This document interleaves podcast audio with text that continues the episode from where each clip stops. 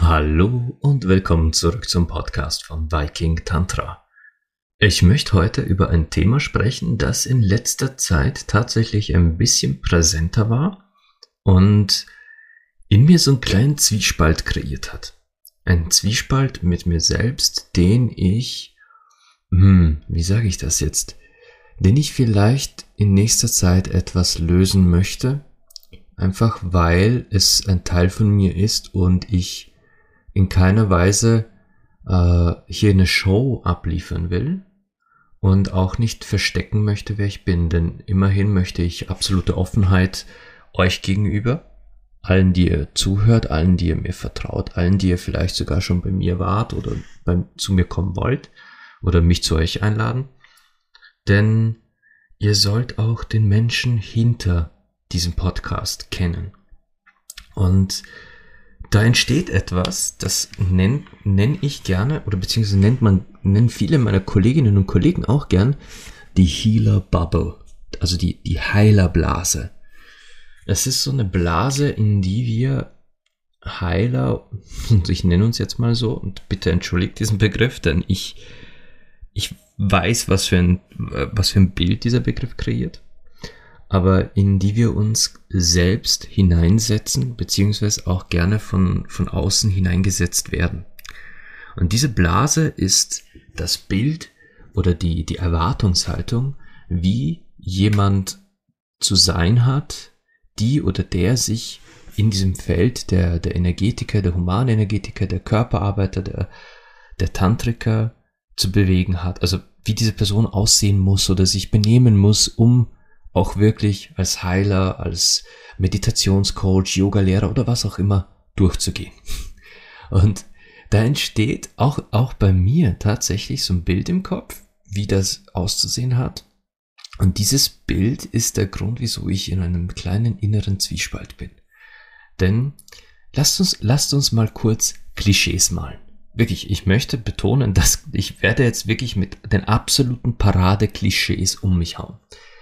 Und zwar, eine heilende Person ist im Regelfall in sehr natürlicher und lockerer Kleidung unterwegs, bewegt sich auch am liebsten in der Natur, hat meistens sehr viele Tiere um sich oder Haustiere, ist äh, vielleicht von, von Haarstil oder Frisur her etwas wilder und ungezähmter. Männer sind im Regelfall bärtig und ähm, ja, dann hat diese Person natürlich einen großen bunten Garten mit voll mit Gemüse, denn man ernährt sich schließlich ausschließlich vegan oder vegetarisch und man aktiviert sich selbst ausschließlich für, für Umweltthemen. Man, man heilt prinzipiell alles, was man so an, ich nenne es jetzt mal Wehwehchen hat, heilt man mit Kräutern oder mit Naturprodukten und und Ölen, Salben etc., die man vielleicht sogar selbst gemischt hat. Man räuchert nahezu den ganzen Tag, das heißt die Wohnung oder das Haus riecht immer nach tollen Räucherstäbchen oder, oder äh, Düften und, und ätherischen Ölen. Vielleicht ist man auch tätowiert, das würde ich jetzt mal als Option sagen, aber durchaus Tattoos sind, sind äh, in, diese, in diesem Klischee vorhanden. Und man kommt auch immer so total entspannt daher, man liest Unmengen von Büchern und ist so ein, so ein, so eine typisch, so ein typischer Naturgeist. Man, die Heiler wirken wie Naturgeister, wie total entspannte und, und irgendwie fast schon abseits dieser westlich modernen Welt lebende Wesen. So, das, das, das ist das Klischee. Ich glaube, ich habe jetzt die, die Klischees aller Klischees ausgepackt. Ja, ich denke, da, ich weiß jetzt nicht, ob mir irgendwas fehlt. Falls euch auch noch so ein Klischee einfällt, schreibt es mir ruhig quasi unter, unter diese Episode als, als Kommentar drunter. egal ob auf, auf Instagram oder, oder auf YouTube. Oder ihr schickt es mir einfach per, per Nachricht, aber falls euch noch ein Klischee einfällt, schreibt mir das ruhig. Aber ich denke mal, jetzt habe ich so richtig dieses Klischeebild einer Heilerin oder eines Heilers kreiert. Und teilweise kommt das auch von außen. Teilweise äh, setzen wir uns nicht mal da selbst so in diese Blase, sondern es kommt von außen. Ich habe das auch schon oft erlebt, dass wenn ich irgendwo äh, geladen war, also ich hatte einen Termin und ich sollte dorthin kommen, dann hieß es, ja, aber bleibst du noch zum Essen oder können wir, möchtest du vorher was zu essen? Ich würde dich gern zum Essen einladen. Und ich sage dann immer vielen lieben Dank, aber das ist echt nicht nötig. Ich esse unterwegs oder ich esse bevor ich, bevor ich zum Termin komme. Und dann gibt es Fälle, da, da bestehen die Klientinnen oder Klienten drauf und ich bin dann immer sehr, sehr dankbar für solche Einladungen. Das finde ich mega schön und es freut mich auch. Und es kommt dann, es kommt dann witzigerweise immer diese Frage so, was isst du eigentlich? Isst du, isst du Milchprodukte? Isst du, isst du Käse? Isst du Butter? Und ich finde das immer mega, mega lieb, dass die Leute da so vorsichtig fragen. Und vor allem ist es sehr, sehr nett und sehr, sehr freundlich, dass man bedenkt, dass jemand ja vielleicht äh, gar keine Tierprodukte essen oder trinken möchte. Und ich selbst zum Beispiel, ich esse und trinke eigentlich alles. Ich esse auch Tierprodukte, ich esse auch Fleisch, ich trinke auch äh, Alkohol, ja, durchaus. Aber das Ganze halt mit gewissem Maß und Ziel. Meine Frau kocht ja prinzipiell ähm, gerne vegetarisch oder auch mal, auch, auch mal voll gern vegan, da experimentiert sie aktuell ganz viel. Und das schmeckt mir. Ich finde das, ich das teilweise wirklich großartig. Aber ich bin definitiv kein Veganer. Früher hatte ich da ein bisschen eine engstirnigere Einstellung und hatte sogar veganes Essen abgelehnt. Das hat sich in, der, in letzter Zeit geändert. Aber ich selbst bin kein Veganer. Witzigerweise aber wird irgendwie kaum, dass man in dieser Community ist, kaum, dass man in dieser Welt ist äh, und auch sich selbst als so als tantrische oder heilende Person präsentiert, wird das automatisch angenommen. Es wird instant angenommen, dass man zu den, zu den veganen oder vegetarischen Menschen zählt. Was ja grundsätzlich nicht so schlimm ist, aber ich, ich finde halt diese Annahme an sich schon, das, das bedient schon ein gewisses Klischee. Dasselbe ist dieses, dann bist du ja ganz viel draußen in der Natur und, und in den Wäldern. Grundsätzlich gehe ich sehr, sehr gerne raus. Ich gehe auch furchtbar gerne ähm, mal wandern und ich gehe auch gern spazieren. Am liebsten, am liebsten sogar allein. Ich mag Alleinspaziergänge, weil dann kann ich am besten nachdenken und gehe geh ohne Ziel raus. Aber ich bin ein Sommermensch. Das heißt, im Winter, wenn es draußen kalt ist, bekommt man mich nur ganz, ganz schwer vor die Tür, weil ich die Kälte nicht mag. Weil ich, ich liebe es, wenn es draußen richtig schön heiß ist. Aber wenn es draußen friert, dann fühle ich mich unwohl. Mein ganzer Körper krampft und ich, ich, ich, wenn ich mich so unwohl fühle, dann möchte ich auch nicht draußen sein ich möchte, ich möchte mich ja wohlfühlen in meiner Haut. Das ist ein ganz, ganz schwieriges Thema. Besonders, weil meine Frau eigentlich so gerne in der Kälte spazieren geht mit dem Hund und sie würde gern, dass ich da mitgehe. Und ich muss mich dann immer ganz, ganz dick einpacken. Das heißt, mit fünf Schichten Klamotten, damit ich äh, einen Stundenspaziergang mit ihr und dem Hund auch aushalte. Sie hat mir sogar schon mal also so Thermostiefel gekauft, die, die anscheinend bis minus 21 Grad die Füße warm halten. Ich liebe diese Dinger, weil, weil ich ohne die, glaube ich, im Winter nicht überleben würde bei so einem Spaziergang. Aber, aber es wird halt angenommen, okay, der ist Tantra-Lehrer, der ist Tantriker, der wird permanent in der Natur draußen sein. Nicht ganz. Und dann kommen wir zum, zu einem Punkt des Privatlebens. Dieses, dieses äh, die Leseratte, der Bücherwurm und teilweise wird sogar erwartet, dass man nicht mal einen Fernseher besitzt. Ich sage nicht, dass das wirklich Menschen als Voraussetzung setzen, aber es ist halt, ich bin halt ein ganz eigenes Beispiel, weil in mir herrschen oder, oder leben so viele Aspekte, die, mein, die meine Seele glücklich machen. Und einer dieser Aspekte ist mein, ich nenne es jetzt mal ganz konkret, mein inneres Kind. Und mein inneres Kind ist ein furchtbar leidenschaftlicher Gamer. Ich spiele total gern Videospiele. Ich schaue gern Filme im Kino. Ich schaue gern Serien auf, auf diversen Streamingdiensten. Und ich schreibe sogar redaktionelle Beiträge für ein Online-Magazin, wo ich äh, Tests zu Videospielen und äh, Reviews zu Kinofilmen und Serien schreibe. Und das macht mir so viel Spaß. Es tut mir wirklich in der, in der Seele gut, da, da so ein bisschen mein, mein, mein inneres Kind immer rauslassen zu können. Ich kann dabei mega gut abschalten.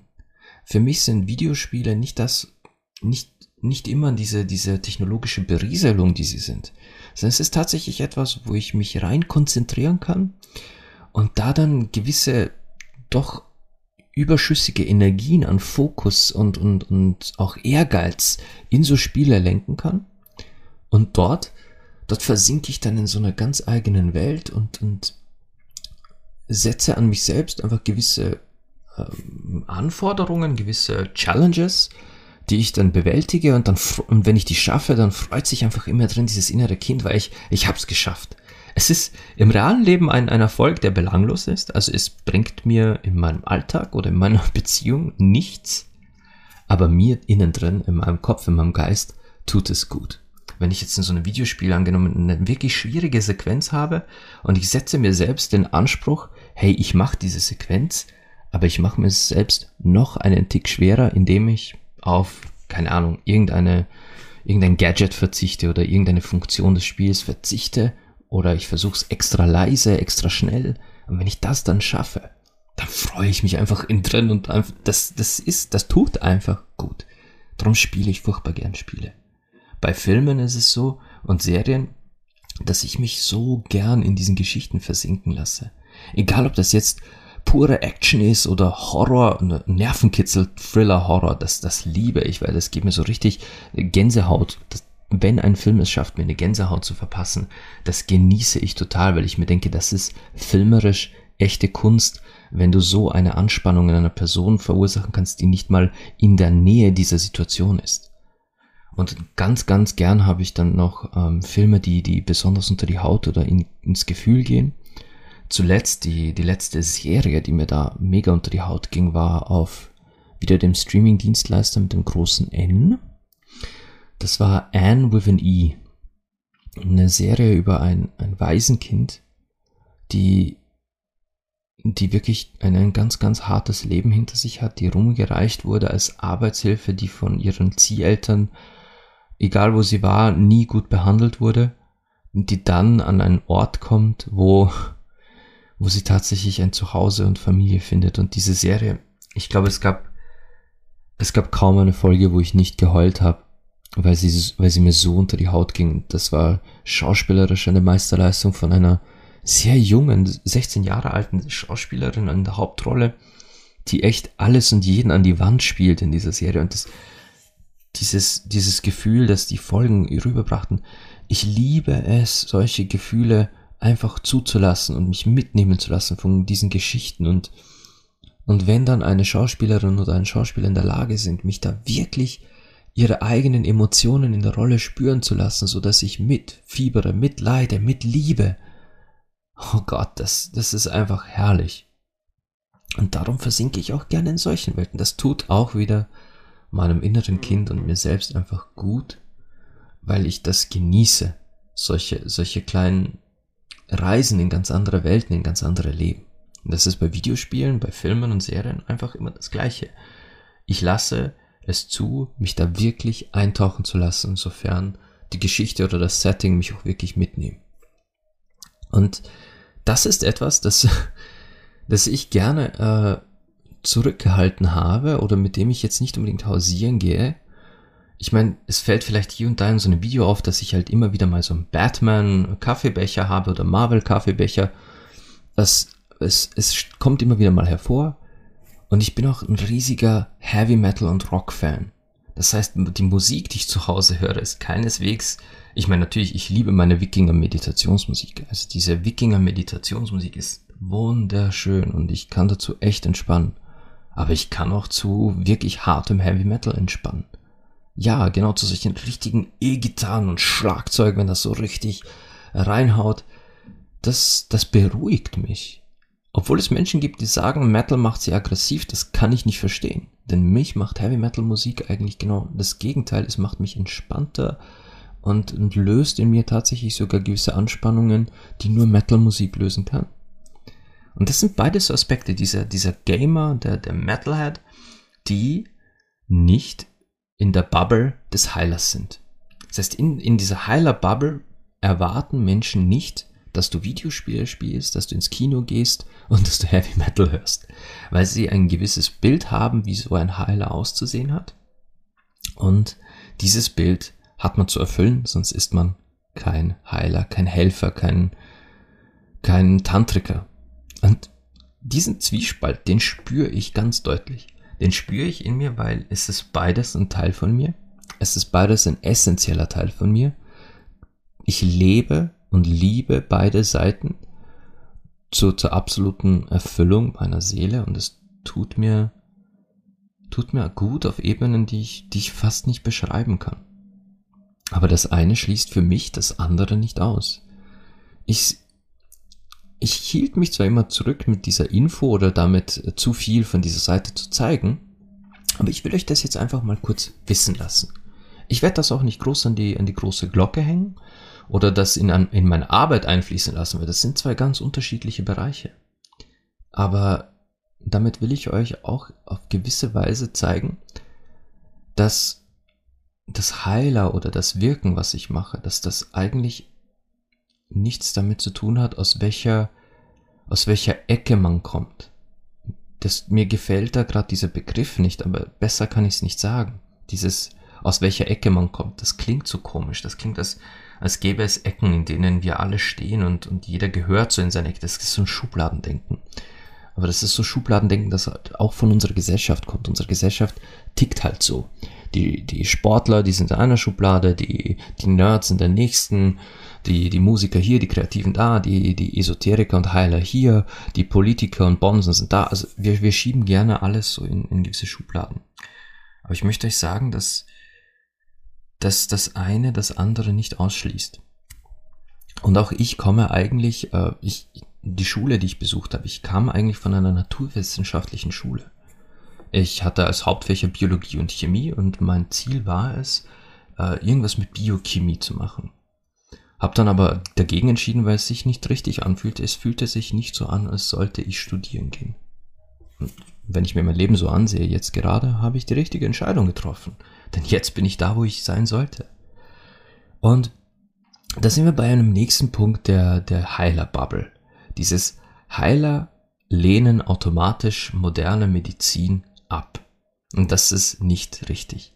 Wenn ich, wenn ich wirklich ein, ein, ähm, ein Problem habe, wenn ich irgendwo eine Entzündung habe oder wenn ich merke, äh, ich habe einen, einen wirklich starken Infekt, der, der mich, der mich äh, aus, der aus der Bahn wirft, dann gehe ich zum Hausarzt. Dann gehe ich zum Hausarzt und rede mit dem und lass mir etwas verschreiben, das, hält, das hilft. Aber ich rede mit meinem Hausarzt ganz offen und sage, hey, du, äh, dieses eine Medikament, das hatte ich schon mal, das hat mir echt auf den Magen geschlagen, das vertrage ich nicht so, hättest du nicht was anderes für mich. Das ist eine ganz offene Kommunikation und ob es glaubt oder nicht, die meisten Ärzte, oder lasst, nein, lasst mich so formulieren, gute Ärzte hören auch drauf, wenn ihr einen Einwand habt. Und ihr könnt tatsächlich auch bei Ärzten Wünsche äußern und sagen, gäbe es nicht noch Alternativen, die wir in Betracht ziehen können. Und ich möchte an dieser Stelle betonen, dass man bitte auch auf Ärzte vertrauen sollte. Nicht blind, aber man sollte ihnen in erster Linie vertrauen dieses, dieses Grundmisstrauen, das wir, das viele Menschen haben gegenüber der Medizin, das verstehe ich nicht ganz. Denn wir wären heute nicht da, wo wir sind, ohne, ohne die Medizin. Die Medizin hat einiges bewerkstelligt und, und aus, aus unserem Leben getilgt, das vermutlich unsere Eltern oder Großeltern das Leben gekostet hätte. Folglich, wenn ich zu meinem Hausarzt gehe, dann rede ich ganz offen mit dem und ich vertraue darauf, dass er immer nur mein Bestes im Sinn hat. Und wenn, wenn ich irgendwo einen Kommentar abgeben möchte, dann tue ich das aber auf respektvoller Ebene, denn so fühlt auch mein Hausarzt sich auf menschlicher Ebene respektiert, auf, auf, auf fachlicher Ebene von mir wahrgenommen, aber sieht, dass ich halt einfach auch ein Patient bin, der Bedenken hat. Und das ist menschliche Kommunikation. Darum vertraue ich auch weiter auf Medizin und Ärzte, auch wenn ich gestehen muss, ich habe panische Angst vom Zahnarzt. Wirklich, der Zahnarzt, uff, das macht mir so, ist, jedes Mal, da, da zieht sich immer alles zusammen. Aber ich weiß, dass es ein notwendiger Teil unserer Existenz ist, auch mal zum Arzt zu gehen. Besonders dann, wenn Dinge in uns passieren, die wir eben nicht mit natürlichen Mitteln so schnell in den Griff bekommen oder die, die uns vielleicht sogar das Leben kosten könnten. Und das wäre, das wäre das, das wäre der schlimmste Ausgang. Und ja, in mir drin ist noch immer ein Naturwissenschaftler. In mir drin brenne ich noch immer für Themen der Physik, der Chemie und, und auch der Biologie. Aber ich habe Wege gefunden, wie ich diese Welt des Naturwissenschaftlers mit der Welt des Tantrikers vereinen kann. Wie ich sowohl tantrisch als auch psychologisch gewisse Effekte meiner Arbeit erklären kann. Wie ich tantrisch, aber auch biologisch erklären kann, was in einer Yoni passiert, wenn ich gewisse Knöpfe drücke. Ich kann tantrisch, aber auch biologisch erklären, was mit dem, mit dem Lingam eines Mannes passiert, wenn man ihn auf gewisse Weise massiert. Und ebenso kann ich tantrisch, aber auch soziologisch erklären, warum unsere Gesellschaft gerade Sexualität und Zwischenmenschliches absolut den Bach runterschickt. Es sind, es sind Aspekte meines Lebens, die zwar so konträr klingen, aber sich in mir drin vereinen zu einem Menschen, auf den ich aktuell sehr stolz bin. Und ich liebe es, dass so verschiedene Seelen in mir brennen für so verschiedene Themen. Ich war aber tatsächlich im Zwiespalt, wie viel dieser Seite ich preisgeben soll und wie viel nicht. Weil auch ich manchmal, oder was heißt manchmal, eigentlich oft das Urteil unserer Gesellschaft fürchte. Ja, denn auch ich muss mich dem stellen, dass unsere Gesellschaft gewisse Dinge nicht versteht, dass unsere Gesellschaft gewisse Dinge schubladisiert und entsprechend muss ich mich dem stellen, dass ich in gewisse Schubladen gesteckt werde. In Österreich zum Beispiel gilt der Beruf des Tantrikers als Prostitution. Das ist tatsächlich so. Aus der Gesetzeslage geht hervor, dass die Arbeit mit Tantra automatisch eine Sexdienstleistung ist und nicht Humanenergetik. Obwohl, obwohl 98% der Arbeit, die ein Tantriker oder eine Tantrikerin leistet, Humanenergetik ist. Aber diese letzten 2%, diese Möglichkeit, dass Klientin oder Klient einen Orgasmus erleben könnte bei meiner Arbeit, reicht dem Gesetzgeber und der Behörde zu sagen, Tantra ist nicht äh, nicht Humanenergetik, sondern Tantra ist Prostitution. Toll, oder? Und dies, die, mit dieser Schublade muss ich halt leben. Mit dieser Schublade muss ich halt umgehen. Und es gibt halt dann auch eben Schubladen von der anderen Seite. Dieses, hey, der ist Tantriker, der hat in der Natur zu sein, der hat äh, quasi Bücher, nur Bücher zu lesen und keine Filme oder Serien zu schauen. Solche Erwartungen gibt es. Ich bin froh, dass sie selten sind, es ist bis jetzt Gott sei Dank noch nie jemand, ähm, es war bis jetzt zum Glück niemand schockiert oder, oder in irgendeiner Weise negativ äh, dem gegenübergestellt, wie ich sonst noch in meinem Privatleben bin. Aber doch überrascht zum Beispiel über den Aspekt, dass ich äh, Fleisch- und Milchprodukte esse. Und das ist halt, ich will euch da einfach nur sagen, dass es gibt viele Facetten, die einen Menschen machen. Und in diesem Fall sind die Facetten teilweise sehr, sehr schräg, wenn man sie zusammensetzt zu einem Puzzle. Also man hat, man hat jetzt bei mir den, den Tantriker und den Sexcoach, also diese energetisch leidenschaftlich sexuelle Person. Dann hat man den, den Gamer und Film- und Serienfan, dieses innere Kind. Dann bin ich tatsächlich auch im Herzen noch immer Naturwissenschaftler und kann mich für solche Themen mega begeistern, weil es einfach äh, aus meiner, aus meiner Ausbildung, ich verstehe halt noch so viel und es ist halt mega faszinierend, sich mit Wissenschaft auseinanderzusetzen. Und dann gibt es da sicher noch weitere Aspekte meines privaten Ichs, die, die da mitspielen, die da mitwirken. Und irgendwo im Zentrum all dieser, all dieser Tortenecke, da ist halt dann dieser Schnittpunkt, wo alles zusammenkommt. Und das ist mein Ich. Das bin ich.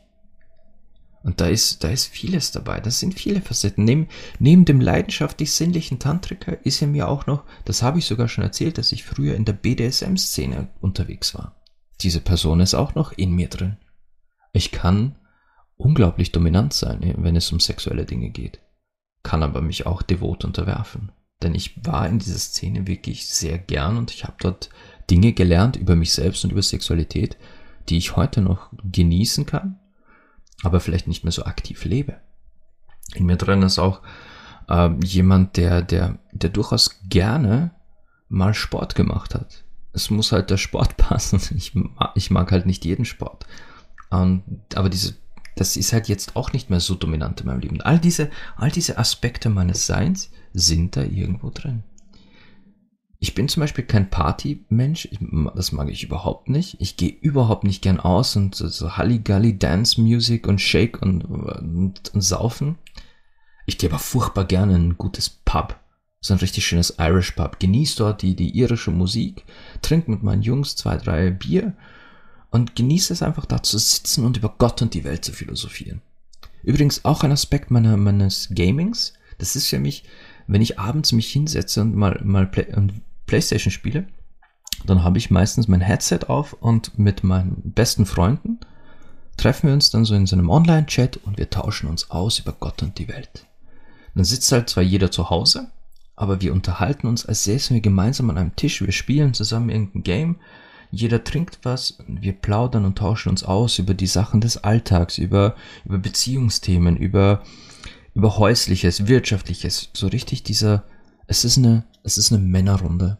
Es ist unser Männer-Kaffeeklatsch, wo wir uns wirklich zusammenfinden und uns einfach austauschen und uns Ratschläge geben, einander zuhören. Es tut auch mega gut. Also da passiert abseits des, des tantrischen Heilers passiert so vieles, das meiner Seele gut tut. Aber Dinge, die ich halt im tantrischen Kontext mich zurückgehalten habe, irgendwie preiszugeben. Weil weil es halt erwartet wird, wie ein Tantriker oder Tantra-Lehrer auszusehen hat oder zu leben hat.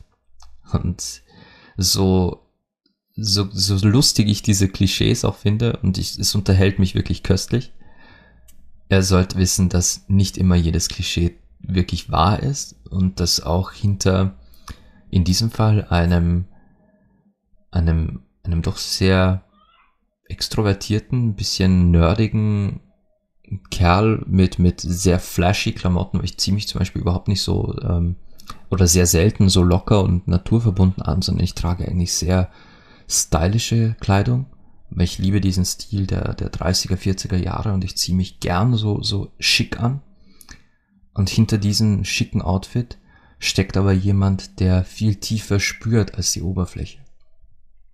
Und, und so ein Heiler kann eigentlich in ganz vielen Facetten auftauchen das, das ist ganz, ganz, ähm, ganz wichtig, dass ihr, dass ihr versteht, dass das eine das andere nicht nur nicht ausschließt, sondern dass es miteinander auch nichts zu tun hat, sondern eigentlich ein guter Tantra-Lehrer, Sexcoach oder Heiler oder auch Humanenergetiker, Klangschalentherapeut, Yoga-Lehrer, jeder, der mit Menschen zu tun hat und diesen helfen will, sich selbst zu lieben und sich selbst zu verwirklichen, sollte auch sich selbst lieben, mit allen Aspekten.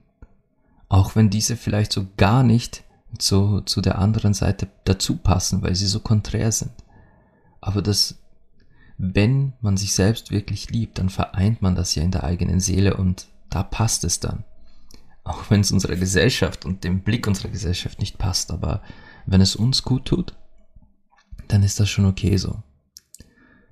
Und ich habe die Tage auch mal gehört, dass, dass sich manche inspiriert fühlen, denselben Weg zu gehen und auch etwas mit Körpern und Sexualität und mit Energetik zu, zu tun. Und ich finde das großartig. Ich finde es großartig, dass, dass das inspiriert und dass Menschen ähm, sich diesem Thema auch annehmen möchten. Aber an dieser einen Stelle möchte ich euch warnen. Ich trotz der Kontraste, die es in meinem Leben gibt, ist dieser Aspekt, der mich zum Tantra-Lehrer, zum Sexcoach gemacht hat, etwas, das über Jahre, wenn nicht sogar Jahrzehnte entstanden ist. Ich habe ein Leben hinter mir, das mich fast schon vorbereitet hat auf das, was ich jetzt tue. Ich habe Dinge erlebt und, und entdeckt, noch bevor ich verstand, was, was ich da mache, habe ich genossen, was ich da mache. Und habe Welten entdeckt und, und mich mit Menschen unterhalten zu Themen, die, die jenseits des gesellschaftlich gängigen waren. Was mich heute zu jemand macht, der mit so vielen Themen so neutral und gut und teilweise sogar positiv umgehen kann, die andere Menschen absolut schockieren und entsetzen würden. Und sich mit Sexualität zu befassen, speziell der Sexualität anderer Menschen und den, den sexuellen Energien, den Wünschen, den Fantasien, den Sehnsüchten, aber, und das ist das Maßgebende, auch den Traumas, bedeutet, dass ihr, dass ihr Schatten sehen werdet. Ihr werdet die Schatten anderer Menschen sehen, denn darum geht es. Um das Öffnen, das Preisgeben von, von Dingen, die man im Schatten behalten hat sich diesen stellen und diese zu heilen. Und das, das ist ein Raum, den man erstmal halten muss. Nicht nur einmal habe ich von, von Klientinnen und Klienten gehört, oh mein Gott, die Dinge, die du hörst, ich, wie, wie kannst du damit überhaupt umgehen? Und ich kann euch, ich kann es euch nicht beantworten.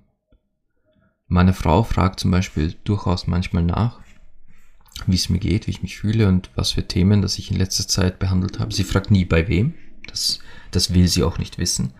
Sie will generell sich aus dieser Sache so weit raushalten wie nur irgend möglich, weil das aus ihrer Sicht Privatsache der, der Klienten und Klientinnen ist, was absolut richtig ist. Folglich interessieren sie nur die Basics und mehr nicht. Sie will da komplett rausgehalten werden und diese, diese Haltung respektiere ich. Aber wenn sie mal wieder nach den Themen fragt und ich nur so abreiße, was für Themen aufkamen, was für wichtige, wichtige Dinge, dann, dann merke ich, dass sie zum Beispiel äh, diese Themen mega mitnehmen, dass sie gewisse Themen einfach nicht, absolut nicht hören wollte, wäre sie in dieser Situation. In die andere Richtung zum Beispiel, meine Frau ist Krankenschwester, arbeitet äh, auf einer onkologischen Station. Ich kann mir ihre Geschichten nicht anhören. Dass, wenn ich, wenn ich dann höre, womit sie sich jeden Tag rumschlägt und, und was für Dinge sie erlebt auf ihrer Station, da, puh, da ziehe ich den Hut davor. Ich kann leichter mit den sexuellen Schatten einer Person umgehen und mit diesen Themen, als mit wirklich tragischen Krankheitsverläufen, die auch den Tod eines Menschen bedeuten. Also es, ich möchte also quasi jetzt noch abschließend, weil halt zufällig sich das jetzt im Gespräch ergeben hat, sagen, in jedem von uns kann ein Heiler stecken. Aber ihr solltet wissen, definitiv, dass man nicht einfach mir nichts, dir nichts zum Heiler wird. Und dass es mit einer Menge Verantwortung und Selbstreflexion einhergeht und dass ihr mit Dingen umgehen lernen müsst, die euch wirklich aus der Bahn werfen könnten. Ich habe wirklich das Glück, dass mich, dass, dass mich nichts aus der Bahn wirft, was diese Themen angeht. Aber wenn ihr euch mit, mit, wenn ihr tatsächlich mit solchen Themen arbeiten wollt und ihr euch inspiriert fühlt durch das, was ich tue und auch etwas in die Richtung tun wollt, dann könnt ihr das auch ohne Heiler zu sein, indem ihr einfach in eurem Umfeld mit euren Liebhabern, Partnern, was auch immer, Denkanstöße liefert, dass ihr Menschen zum Umdenken inspiriert, einfach auf privater Ebene.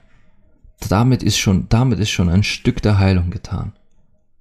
Aber euch wirklich da rauszusetzen und zu sagen, kommt zu mir, und ich halte euch den Raum, das kostet, das kostet echt, echt Energie und, und Kraft. So, das war jetzt ein kleiner Blick hinter den also hinter den Podcast, ein, kleiner Blick in den, in den privaten Sinan hier. Ich hoffe, das war für euch auch eine, eine wertvolle Folge. Ich hoffe, ihr habt diese Folge auch wie die anderen mitnehmen können. Und wir hören uns dann nächstes Wochenende wieder. Ich wünsche euch ein herrlich schönes Wochenende. Und wie immer wünsche ich euch, äh, verdammt, was wünsche ich denn immer? Jetzt habe ich es vergessen. Liebe, Leidenschaft und Sex.